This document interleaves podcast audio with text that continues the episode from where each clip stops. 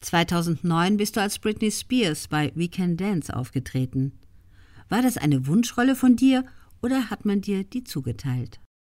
Ingo Appelt, das hat man mir zugeteilt. Ich habe zuerst Jennifer Beal mit What a Feeling getanzt und bin rausgeflogen.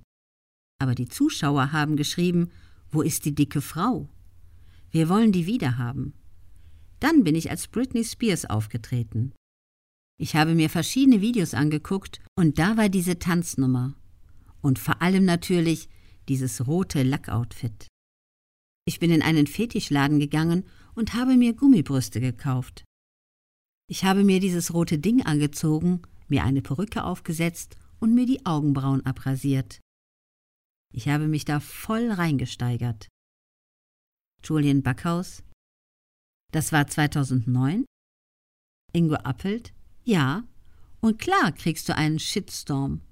Da habe ich gemerkt, wie homophob unsere Gesellschaft ist. Ich habe gestaunt, wie homophob Frauen sind. Meine Frau ist totaler Schwulengroupie. Die liebt die und die lieben sie. Ich war mit ihr bei Kylie Minogue. 5000 Männer, alle schwul.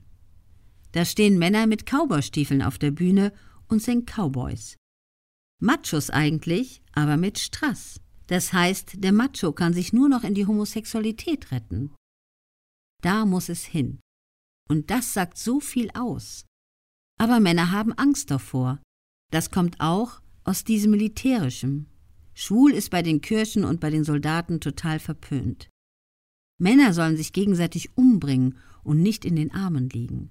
Sonst geht die Tötungshemmung hoch und das soll nicht sein. Also wir sind Männer gegenüber total grausam. Julian Backhaus. Britney Spears ist aktuell gerade im Gespräch. Weil sie zeitweise etwas von der Rolle war, wurde ihr ein Vormund bestellt. Wie gehst du mit Ungerechtigkeit um? Ingo Appelt. Das ist ganz schlimm. Die Ungerechtigkeit erleben wir auch bei Corona. Ich kriege keinen Cent Förderung. Das ist ganz furchtbar und es fällt mir schwer, damit umzugehen. Das war das Erste, was ich gesagt habe. Wenn der Staat wie bei Corona anfängt, Geld zu verteilen, dann werden die Leute durchdrehen.